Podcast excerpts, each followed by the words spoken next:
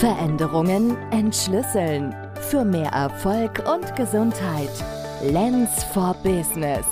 Der Podcast für Menschen und Organisationen.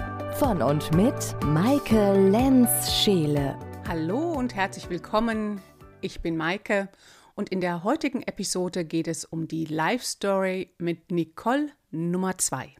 Die Beobachtungen und Entwicklungen mit Nicole, die ich in den Präsenzeinheiten mit Alexander Technik machen durfte, und die Wirkung von Gedanken und Selbstansprache auf unsere Körperhaltung.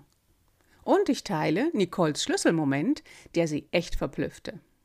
Wenn du dich erinnerst, vor einigen Wochen, es war in der Episode 6, habe ich das erste Mal von einer Live-Story mit einer Klientin berichtet, und zwar dieses allererste Telefongespräch, was ich mit ihr hatte.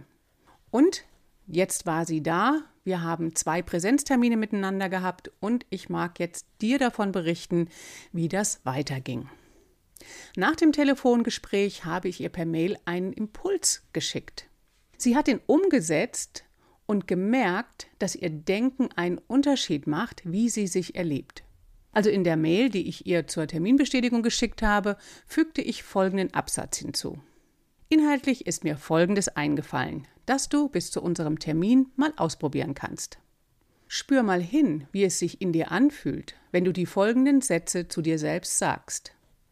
Satz Nummer 1 Ich habe einen Stiernacken. Dann mach eine kurze Pause.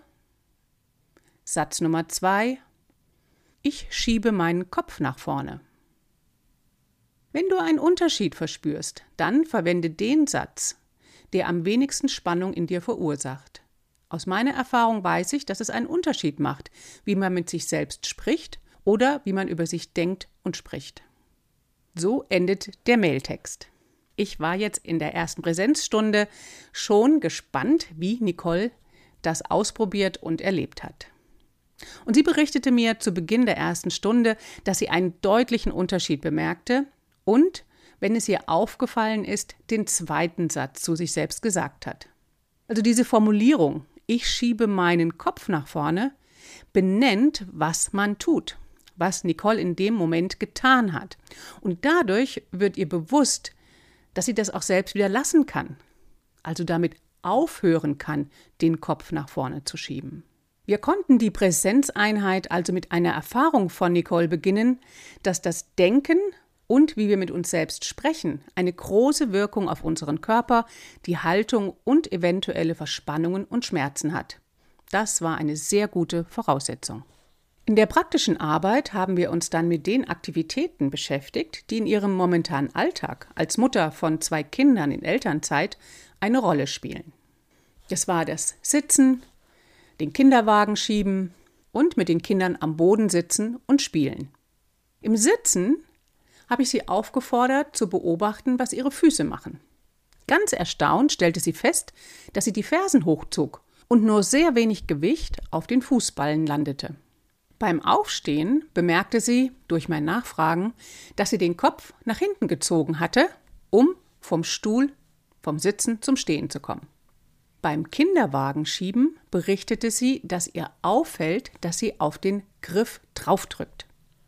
Und beim Sitzen mit den Kindern auf dem Boden hat sie bemerkt, dass sie in sich zusammensackt, sich klein macht und es nach kurzer Zeit anstrengend wird.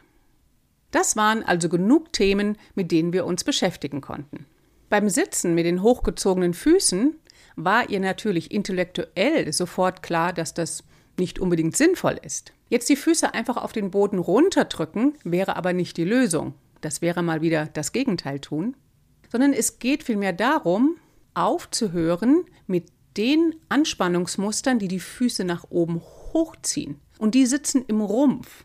Das heißt, man kann mit dem Gedanken arbeiten, ich erlaube meinen Füßen, sich auf dem Boden auszubreiten mit ihrer ganzen Fläche und gleichzeitig kann mein Kopf nach oben loslassen. Beim Aufstehen vom Stuhl hatte sie ja beobachtet, dass sie den Kopf nach hinten zieht. Auch hier ist es sehr leicht zu erklären, dass wenn der Kopf zuerst nach vorne geht, dass es dann leichter geht.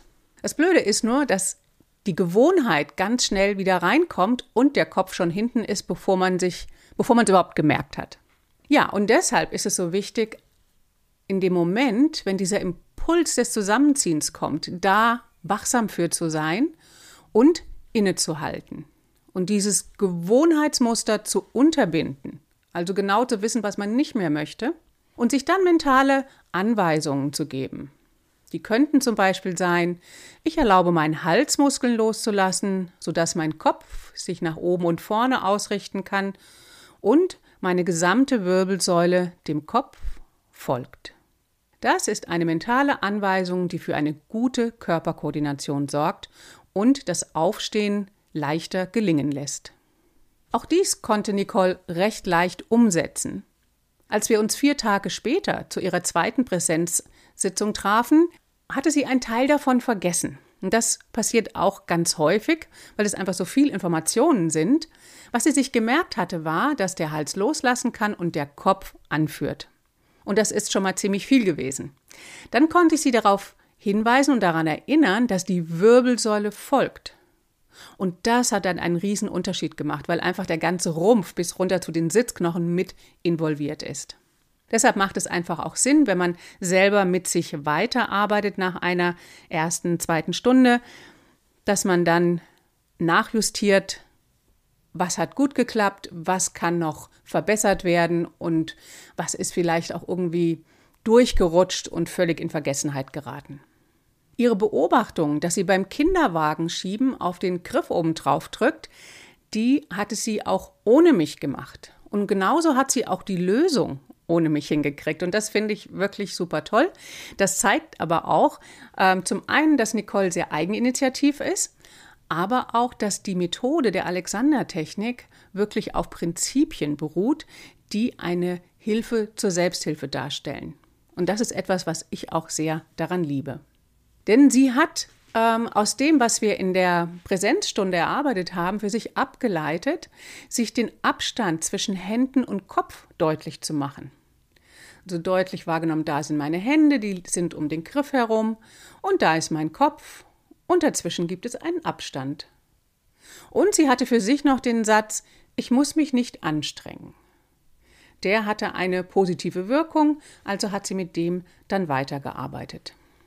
Und was ich sehen konnte, als sie mir das demonstrierte und davon erzählte, eine Aufspannung in ihrem Rumpf und ihrem gesamten Körper stattfand, dadurch, dass sie sich diesen Abstand zwischen Händen und Kopf verdeutlicht hat. Bei dem Thema Sitzen mit Kindern auf dem Boden konnten wir gemeinsam beobachten, dass ihre Knie deutlich höher waren wie ihr Becken. Also sie saß mit dem Becken direkt auf dem Teppichboden und die Knie waren 50 Zentimeter weiter nach oben. Dann haben wir zuerst geschaut, wie können wir die Rahmenbedingungen und die Ergonomie für ihren Körper verbessern. Und das hieß in diesem Zusammenhang, dass ich ihr empfohlen habe, sich auf ein Meditationskissen zu setzen. Sie probierte das aus und merkte, dass ihre Knie jetzt deutlich weiter nach unten kamen und das Becken weiter nach oben. Und das ist so ein, eine günstige Hebelwirkung für den Körper, dass das Becken höher ist wie die Knie. Im besten Falle sind dann die Knie auf dem Boden oder berühren den Boden leicht und das Becken eben oder die Sitz, mit den Sitzknochen sitzt man auf einem Sitzkissen. Das kann ein Polster sein. Und wenn man mal nichts anderes zur Hand hat, im Park zum Beispiel, kann man auch einfach die Schuhe nehmen, übereinander legen und sich dann auf die Schuhe setzen. Also immer wieder versuchen, mit dem Becken höher zu kommen wie mit den Knien. Und es gibt Menschen, bei denen sind Becken und Knien auf einer Höhe. Ja, die haben viel dafür getan, wenn es nicht angeboren ist wie bei den wenigsten Menschen. Aber alle anderen dürfen sich mit einem kleinen Hilfsmittel behelfen. Auf der geistigen Ebene hat sie sich dann auch immer noch den Satz gesagt, ich darf in meiner Länge bleiben. Also diese Tendenz, sich klein zu machen und runterzuziehen und um zu den Kindern zu kommen, in die gleiche Höhe womöglich noch. Diese Gewohnheit konnte sie unterbinden mit dem Satz, ich darf in meiner Länge bleiben. In der zweiten Präsenzstunde habe ich mit ihr auch im Liegen gearbeitet und die sogenannte konstruktive Ruhelage. Das heißt, dass ich verbal und durch die Berührung meiner Hände, den sogenannten Hands-on, ihren Körper einlade, im Liegen sich auszubreiten und eine ausgewogene Körperspannung zu finden. Dabei liegen einige Bücher unter dem Kopf oder auch ein festes Handtuch, der Nacken ist frei und allein durch diese Lagerung, Rückenlage, noch mit aufgestellten Füßen, dass die Knie zur Decke zeigen können, kann der Körper sich sehr gut regenerieren. Ich habe Nicole nach der zweiten Präsenzstunde auch einen Link geschickt mit der Audiodatei, wo sie sich das anhören kann. Und wenn dich das interessiert, dann kannst du auch in den Show Notes gucken und das vielleicht für dich selbst ausprobieren. Ich werde dort auch einen Link zum Alexander Technikverband hineintun, wenn du auf der Suche nach einem Lehrer, einer Lehrerin in deiner Nähe bist, dann findest du dort auf jeden Fall ein Angebot. Oder du meldest dich für eine Online-Stunde bei mir an. Dafür kannst du einen Telefontermin vereinbaren und dann gehst du den gleichen Weg wie Nicole. Nicoles Schlüsselmoment. Der war in dem Moment, als sie von dem Liegen und der Hands-on-Erfahrung dann zum Stehen kam. Sie ging ein paar Runden durch den Raum und war sehr verblüfft, dass es so leicht ging. Ihr Originalton war, ich hätte nie gedacht, dass Gehen so einfach gehen kann und sich so leicht anfühlt. Und in ihrem ganzen Gesicht konnte man diese Überraschung und Verblüffung sehen. Und wenn du jetzt denkst, naja, was hat das alles mit mir zu tun? Ich habe keine zwei Kinder und ich bin auch nicht in Elternzeit, dann möchte ich dich einladen, das auf deine Situation zu übertragen. Denn die Prinzipien der Alexander-Technik, die sind für jeden Menschen hilfreich, in egal welcher Situation er ist. Sitzen tun wir sowieso alle und meistens viel zu viel. Bei der PC-Arbeit können wir uns sehr gut selbst beobachten und Gewohnheitsmuster entdecken. Wenn wir keinen Kinderwagen schieben, aber vielleicht den Rasenmäher oder bei unserer Arbeit in der Fertigung vielleicht mit unseren Händen Dinge vollbringen, dann ist auch das eine gute Gelegenheit, sich selbst zu beobachten und, gemustert, und Muster zu entdecken. Bei kreativen Denkprozessen haben wir Muster, die wir beobachten können und auch verändern. Wenn jemand einen Sport mit Leidenschaft ausführt, kann das interessant sein, wenn jemand ein Instrument spielt oder bei was auch immer dir einfällt, wo du sagst, hey, hier läuft es nicht so ganz rund. Da könnte ich mir vorstellen, dass es auch besser geht, aber ich allein habe schon einiges probiert und ich krieg's nicht anders hin. Das sind genau die Momente, wo dir eine Alexander-Techniklehrerin behilflich sein kann. Also, in diesem Sinne, beobachte dich selbst und gönne dir Alexander-Technikstunden, wenn du deine Gewohnheitsmuster verändern möchtest für mehr Gesundheit und Erfolg in deinem Leben. Veränderungen entschlüsseln. Für mehr Erfolg und Gesundheit. Lens for Business. Der Podcast für Menschen und Organisationen. Von und mit Maike Lenz-Scheele.